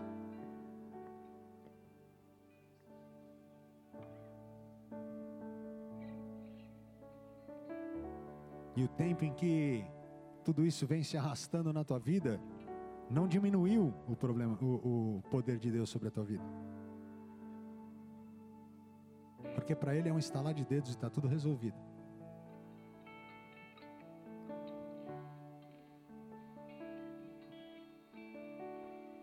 Se os problemas vão aumentando,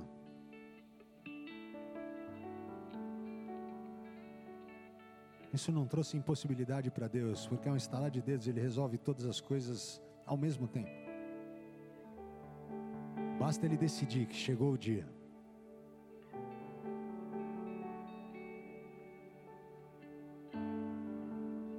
E eu falo isso daquilo que eu creio para a minha vida. Porque hoje eu tenho um diagnóstico de doença do enxerto, eu tenho um diagnóstico de diabetes. De leucemia eu já não tenho mais. Mas pode ser que amanhã eu vá fazer exame e eu já não tenha mais nada disso. Porque basta ele decidir que chegou o fim. O fim chegou. Basta ele decidir que ele colocou um ponto final. Que está tudo terminado. Eu creio que na vida de muitas pessoas nessa noite, Deus vai trazer solução para problemas que já vinham se arrastando há anos. Porque a única coisa que Ele esperava de você era o teu posicionamento de fé. Alguém que não vive de uma fé teórica, mas que vive de uma fé prática. Ah, pastor, mas e se não acontecer hoje? Marcha. Continua marchando.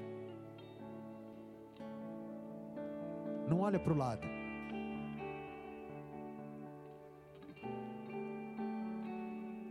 Porque uma das coisas que eu mais vi nesse período em que eu lutava contra o câncer, eram pessoas que se entregavam no dia em que recebiam o diagnóstico.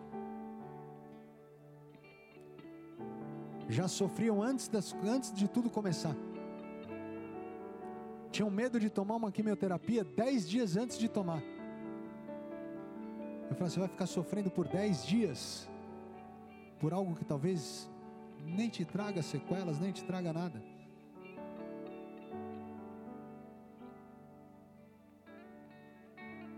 Simplesmente creia que Ele está no controle de todas as coisas.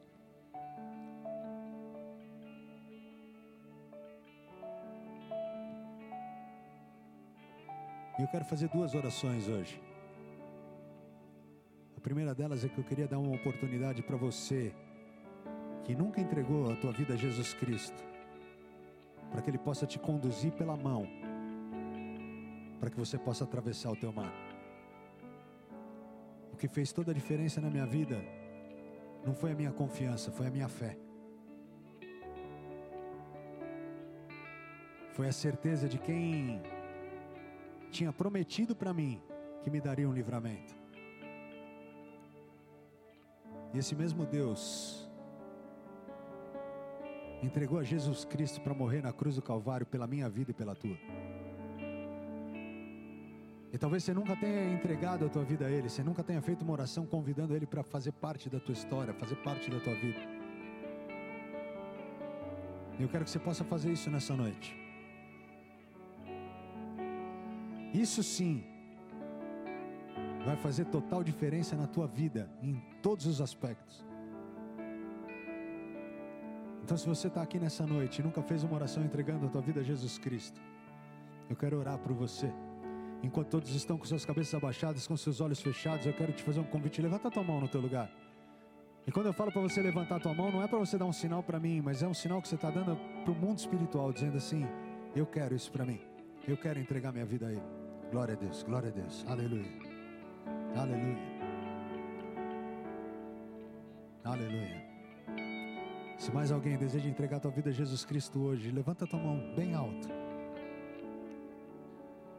E repete comigo assim: Senhor Jesus. Senhor Jesus. Eu quero te agradecer. Eu quero te agradecer pela tua obediência. Pela tua obediência. Em se entregar na cruz. Em se entregar na cruz. E morrer pela minha vida. E morrer pela minha vida. Morrer no meu lugar. Morrer no meu lugar. Eu entrego a minha vida a ti. Eu entrego a minha vida a ti.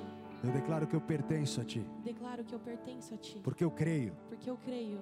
Que tu és o filho de Deus. Tu és o filho de Deus. Que veio tirar o pecado do mundo. Que veio tirar o pecado do mundo. Pai. Pai. Perdoa os meus pecados. Perdoa os meus pecados.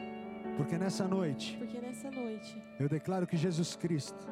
Que Jesus Cristo. É o meu único e suficiente. É o meu único e suficiente. Senhor e Salvador. Senhor e Salvador. E é em nome de Jesus que eu te peço. Pai, em nome de Jesus que eu te peço. Apaga os meus pecados. Os meus pecados. Perdoa os meus pecados. Perdoa os meus pecados. E escreve o meu nome. Escreve meu no nome livro da vida. No livro da vida. Em nome de Jesus, Pai. Em nome de Jesus. Amém. Pai querido e amado, nós te louvamos e nós te agradecemos nessa noite. Porque o maior dos milagres aconteceu na vida de muitas pessoas aqui. O milagre da salvação. E eu te convido, Senhor, que em nome de Jesus Cristo o Senhor possa vir sobre eles, que o teu Espírito Santo venha sobre cada um deles, e que eles possam ter uma experiência real contigo nessa noite, Senhor. Que o Senhor os visite em sonhos, que o Senhor fale com eles, Senhor, de forma audível. Que eles tenham, Senhor, uma experiência contigo, que venha selar essa aliança que foi feita nesta noite. Nós os abençoamos, Senhor, e te pedimos: não permita que eles se desviem dos teus caminhos, mas que eles possam ser conduzidos, Pai, para atravessarem os mares que forem propostos durante a vida, sabendo que o Senhor tem dado grande livramento ao teu povo. Nós os abençoamos para essa nova etapa da vida deles, Pai. E é assim que nós oramos em nome de Jesus. Amém e amém. Querido, se você fez essa oração hoje pela primeira vez, a gente tem um ministério na igreja chamado Boas-Vindas. E o nome ele é totalmente autoexplicativo. Eles estão aqui para te receber nessa casa, amém? Onde o pessoal do Boas-Vindas fica aqui? Lá no fundo? Lá na saída? Alguém me ajuda, Pablo? Lá na saída, né? Na hora que você estiver saindo, vai ter um pessoal do Boas-Vindas ali para te recepcionar. Eles querem só anotar o teu nome para orar por você. Então procura algum obreiro da igreja, se você não encontrar alguém do Boas-Vindas, para que eles possam te conduzir até eles. E a gente com o teu nome, a gente vai poder orar por você e nos colocar à tua disposição. Para que aquilo que tiver ao nosso alcance, a gente possa te ajudar na tua caminhada com Cristo. Hoje você fez a melhor decisão que você podia ter tomado na tua vida, foi tomada hoje. E eu creio que os próximos passos vão fazer com que você possa experimentar coisas que você nunca imaginou que seriam possíveis, mas que com Ele vai ser possível na tua vida, em nome de Jesus, amém? Então seja muito bem-vindo a essa família, que você possa permanecer nesse lugar. E eu tenho certeza que em breve a gente vai estar escutando testemunhos teus daquilo que Deus está fazendo na tua vida já hoje. Amém? Baixa mais uma vez a tua cabeça, eu quero fazer mais uma oração por você. E eu quero orar por você que no meio do caminho pensou em desistir, pensou em voltar atrás. Você que estava atravessando o mar, mas que achou que a melhor coisa que você poderia fazer era voltar para o Egito. Você que estava ali caminhando e crendo, mas que em algum momento permitiu que a tua fé fosse abalada. Eu quero orar pela tua constância.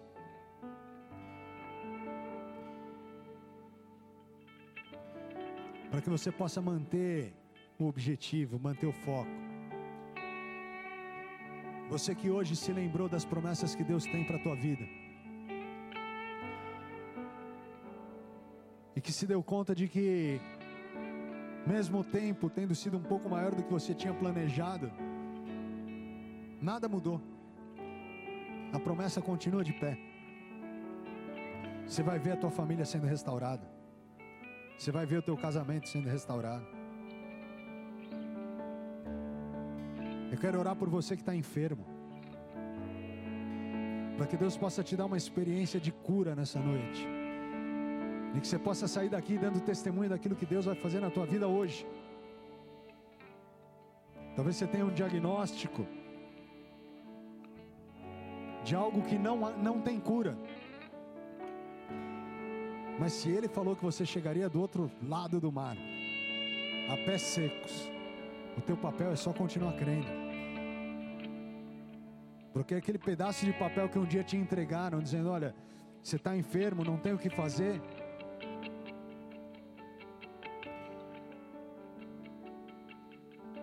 Só aumentaram as possibilidades de você viver um milagre.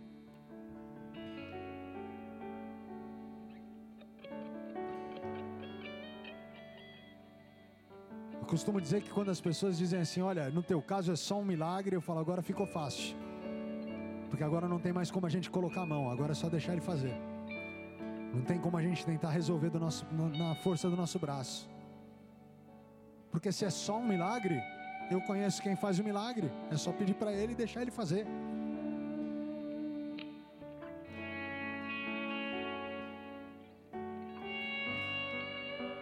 Por você que talvez já tenha vivido tantas e tantas situações na tua vida, onde você luta contra a droga há tantos anos, ou que tem alguém na tua casa que luta contra o alcoolismo. Já faz tanto tempo, já foram tantas oportunidades, mas que nessa noite conseguiu entender que você só precisa de mais uma oportunidade. Porque dessa vez vai ser diferente. Deus vai trazer libertação para a tua vida. Teu papel continua marchando. Não olha para o lado.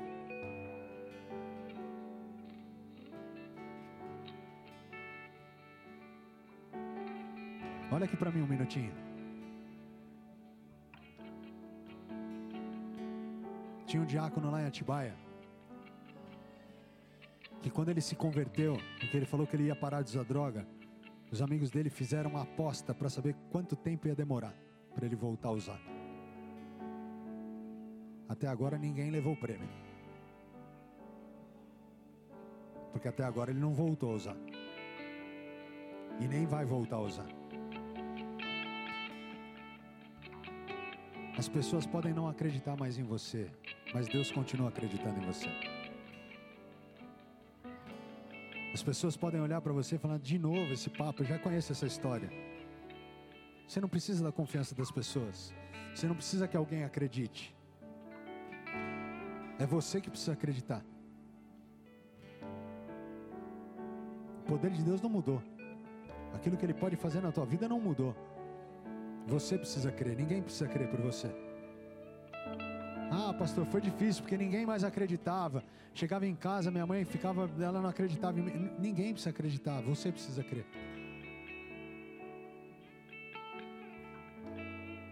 Quantidade de pessoas que ao meu redor olhavam para minha situação e ficavam com pena de mim era gigante. Ai, coitado, como que vai ser? Eu falei, como que vai ser? Vai ser um tempo de travessia, acabou. Daqui a pouco eu chego do outro lado e nós vamos estar bem. Daqui a pouco a gente vai estar jogando bola junto. Daqui a pouco eu vou estar fisicamente melhor do que eu estava antes. Eu não preciso de ninguém que tenha pena de mim, eu não preciso de ninguém que creia ou não creia em mim. Eu preciso crer. Porque eu sei do que Ele é capaz e eu sei o que Ele prometeu. Agarra essa chance que Deus está te dando nessa noite. Toma uma decisão de uma vez por todas de mudar a tua história. Deus vai curar pessoas, Deus vai libertar pessoas, Deus vai restaurar famílias.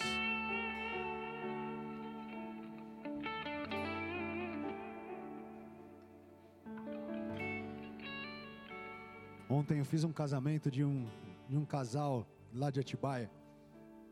Eles estão juntos há oito anos. Eles têm três filhos. Mas ficaram separados por sete meses o ano passado. Só que eles conheceram Jesus. Voltaram a namorar. Ficaram noivos e casaram. Eles não eram casados, eles eram amaziados. Mas resolveram casar. Oito anos depois. Não existe nada impossível para Deus, amém? E ela ainda na cerimônia falou, dando testemunho, ela falou que quando eles se conheceram, que ele tentou chavecar ela, ela falou: se você quiser ficar comigo, nós vamos ficar, nós vamos namorar, nós vamos noivar, nós vamos casar, nós vamos ter filho. Fizeram tudo trocado. Não precisavam ter ficado, podiam ter namorado certinho. Mas não conheciam Jesus. Quando Jesus entrou na história, as pessoas olhavam e falavam: Você está casando por quê? Vocês já estão juntos há tanto tempo. É porque agora a gente quer fazer as coisas debaixo da bênção de Deus. Não tem nada impossível para Deus. Aquela menina tinha sonho de casar, fazia, fazia oito anos. No dia em que ela conheceu, o cara falou: Nós vamos casar, nós vamos estar juntos. Para o resto, você quer, é para o resto da vida. E eu creio que a partir de agora é para o resto da vida. Porque agora é um cordão de três dobras. Então não duvide do que Deus é capaz, amém? Talvez você esteja aqui hoje. Você está falando, pastor, meu, meu casamento já se desfez. Já acabou. A gente era casado, a gente já assinou um papel. Assinamos um divórcio. Assinou um divórcio? Assina um casamento de novo. Não duvida do que Deus é capaz de fazer na tua família, amém? Então abaixa a tua cabeça aí no teu lugar. E se você tem uma causa que parece impossível aos homens, mas que você crê que diante da tua fé, da tua constância, Deus vai começar a agir na tua vida e você vai chegar do outro lado do mar. Se coloca de pé no teu lugar.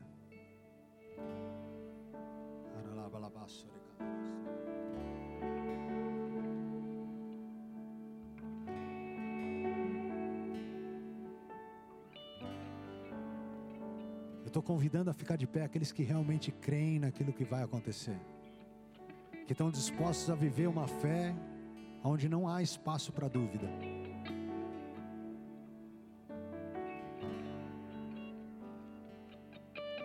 que creem que as coisas podem ficar até piores num primeiro momento, mas que acreditam no, na promessa que foi liberada sobre a tua vida hoje. Que você vai chegar do outro lado com os teus pés secos, sem ser atingido. Se não é o teu caso, senta. Porque tem um povo que está de pé e que vai começar a marchar. Tem um povo que está de pé para continuar marchando de forma constante até que os problemas sejam solucionados. Nós vamos fazer o seguinte. Quando a gente fala de marchar, a gente fala de sair da nossa zona de conforto. E muitas vezes a zona de conforto nem é um lugar tão confortável assim. E eu quero que você faça um ato profético. Você vai sair do teu lugar, você vai vir aqui na frente. Eu não sei como a gente vai fazer isso. Mas você vai sair do teu lugar e começar a marchar. Você vai vir até aqui. Como quem diz, eu não vou ficar parado no mesmo, lugar. Eu não vou ficar aqui esperando Deus fazer alguma coisa para depois eu me movimentar. Quando o povo começou a se movimentar, o mar não estava aberto ainda. Talvez a tua situação não esteja resolvida. Talvez alguns já tenham sido curados nessa noite. Enfim, talvez algumas soluções já tenham vindo nessa noite. Mas se você crê que Deus vai fazer alguma coisa, sai do teu lugar, vem até aqui na frente.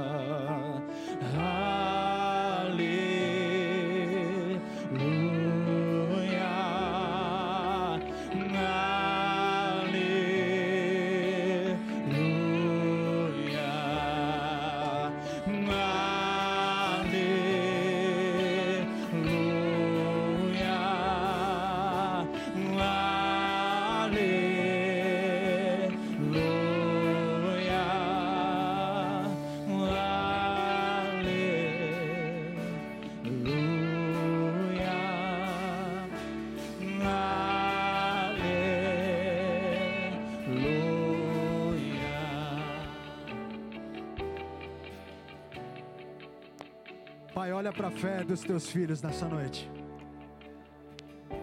O Senhor nos desafiou a marchar. O Senhor nos fez olhar para frente. E talvez, a olhos humanos, as coisas estejam muito difíceis de serem solucionadas, Senhor. Mas nós cremos num Deus do impossível. Nós cremos que não há nada impossível para Ti, Jesus.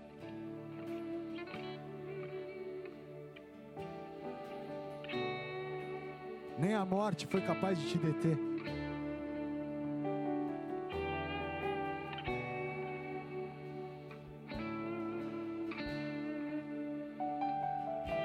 Tu és um Deus que opera milagres. Eu te clamo, Senhor, nessa noite. Vem sobre a vida deles.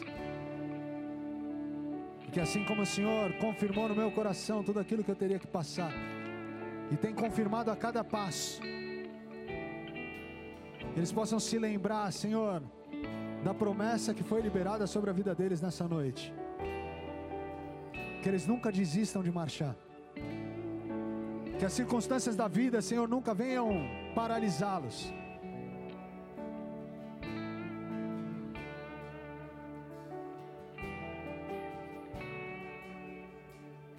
Que as dificuldades do dia a dia, Senhor, que nada disso seja capaz de detê-los. Porque o que nós vemos hoje é o grande livramento que o Senhor vai nos dar.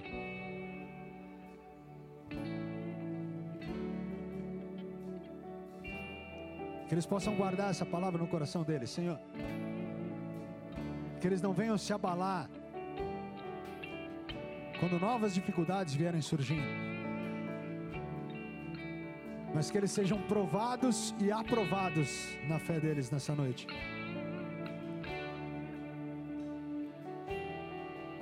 Tudo isso nós te pedimos, Senhor, para que o teu nome seja glorificado. Não é para nós. Não é para nos vangloriar.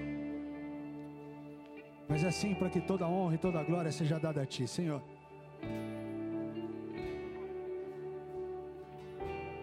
Senhor, que aquilo que eles conheciam como fé teórica possa ser transformada nessa noite como uma fé prática. Aleluia. Que essa palavra seja rema sobre as nossas vidas. Que essa palavra faça a transformação que o Pai anseia fazer sobre nós se tornar real. Que isso venha realmente a transformar a sua maneira de se mover por fé. Em nome de Jesus, amém. Você pode aplaudir ao nome do nosso Deus. Aleluia. Eu vou pedir só mais um minuto da sua atenção. Nós já estamos encerrando. Mas eu preciso, nessa noite, responder por fé. Eu preciso, nessa noite, fazer com que você também responda por fé. Esse testemunho eu já escutei nesses últimos tempos por parte dele, a esposa, e sempre eu sou impactado. Nos alegramos quando ele saiu, intercedemos, aqui a intercessão esteve junto, muitas pessoas junto também em oração. Choramos com a pastora Thaís quando no aniversário do filho caçula deles, o filho com febre e o pai internado. Choramos algumas vezes juntos, porque esse é o papel do cristão: chorar com os que choram e se alegrar com os que se alegram. Ele foi alguém que hoje eu posso dizer, eu fui chamado por Deus para estar pastoreando aqui, mas ele perseverou em algo que Deus estava preparando para mim e para você. Se hoje você está aqui, é porque teve alguém que perseverou lá atrás, teve alguém que celebrava a ceia, teve alguém que lançava palavras sobre esta cidade, tendo uma, uma, uma igreja, uma igreja de um, de um, de um, com um número considerável de membros para cuidar. Ele saía, largava sua família e vinha aqui semear. Eu quero declarar e me mover por fé. No segundo semestre nós vamos chamá-lo novamente, mas ele já virá não para dar esse testemunho simplesmente, mas para trazer o livro dele aqui. Mas eu e você precisamos nos mover por fé nessa hora. Eu quero lançar uma semente sobre a vida dele, sobre o ministério dele, para que essa semente de fé seja uma resposta diante de tudo que ele semeou sobre as nossas vidas seja uma resposta para destravar tudo que possa estar paralisado, para que esse grande testemunho de glorificação ao nome do Senhor possa ser espalhado por toda essa terra. Então a canção vai tocar. Nós teremos agora nesse próximo minuto a oportunidade de lançar uma semente. Eu quero chamar um diácono aqui à frente para poder apresentar aqui o gasofilácio. Eu quero que você se mova com liberdade. Não é poder de persuasão é gratidão. É gratidão e resposta por fé. E eu quero pedir com todo respeito, Mauro. Eu quero pedir licença a você para poder colocar o seu Pix no telão. Eu sei que essa semente vem para transformar. Essa semente vem para mostrar que nós somos uma família e nos alegramos pela bênção na tua vida essa bênção fará com que nós nos movamos de uma maneira muito mais intensa por fé. Que você possa, em nome de Jesus, colocar em prática essa fé. Em nome de Jesus, amém? Vamos adorar a Deus. Aleluia. Se você não conseguiu fazer, tira foto. Em nome de Jesus, nós seremos semeadores sobre, a, sobre o ministério do pastor Mauro e veremos esse livro aqui. Que possamos falar até breve na hora de despedir. E eu quero, antes de, de orar para encerrar, quero dar uma pequena lembrança para ele. Traz por favor, tio Rick.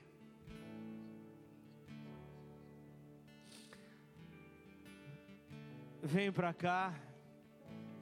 Eu quero poder. Essa é só uma lembrança, ansa, ansa, ansa, ansa. Mas eu quero entregar sobre a tua vida, sobre a Thaís.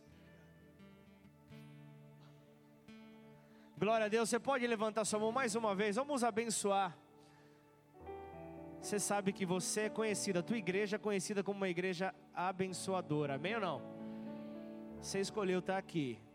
Essa é a porção que coube a nós. E isso vai convergir para que o nome do Senhor seja engrandecido. Amém ou não? Você pode falar comigo até breve, Pastor Mauro? Você vai voltar com o livro? Senhor, em nome de Jesus, Senhor, que alegria poder receber do Senhor, ó oh Pai, essa palavra de fé.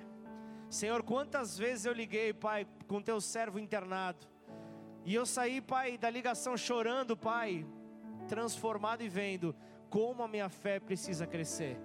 Senhor, hoje eu estou aqui, Senhor, tendo a oportunidade, Pai, de novamente testemunhar, Senhor, tudo que o Senhor fez na vida do teu servo, Pai. E eu quero dizer, Senhor, que esse testemunho possa alcançar os quatro cantos desse país, Senhor. Que pessoas que precisam ouvir desse testemunho sejam tocadas, ó Pai. Que essa palavra possa alcançar, Senhor, oh Deus, todo aquele, Pai, que precisa ter a sua fé avivada, Pai. Por isso, em nome de Jesus, como família, nós abençoamos a vida do nosso irmão. Como família, nós declaramos, ó Pai, que nós cremos, ó Pai, nós cremos que o Senhor é capaz de fazer infinitamente mais, segundo o poder que opera no Seu Filho amado, Jesus. E assim nós abençoamos, ó Pai, a vida do pastor Mauro, da pastora Thaís, Senhor. Nós queremos abençoar o João, o Miguel, queremos abençoar essa família bendita nessa terra, Pai. Queremos declarar, Senhor, sobre a cidade de Atibaia e toda a região, Senhor, a multiplicação da, do seu poder sobre aquela terra, Pai. Veremos grandes testemunhos vindo, Senhor, deste testemunho para a glória do Senhor, em nome de Jesus. Amém. Glória a Deus. Aleluia. Levanta suas mãos bem alto. Obrigado, Jesus. Obrigado por permitir, Senhor, que a família de Ribeirão Preto, Pai, possa viver, Senhor. A família de Bebedouro, Pai, de Jardinópolis, Guariba, Serrana, Pai, Olímpia, Senhor. Oh Deus, a, a, batatais, ó Deus. Obrigado, Senhor. Obrigado por poder, Deus, viver essa porção de fé, Senhor. Que isso nos acrescente, Pai, ó Deus, em mais temor ao Senhor. E assim, Senhor, nós encerramos, ó Pai, este momento, Pai, fazendo a oração que o Senhor deixou para nós, Pai, como uma oração completa, perfeita, do nosso Mestre Jesus, o Rei Jesus a oração do Pai Nosso. Oremos todos juntos. Pai Nosso que estás nos céus.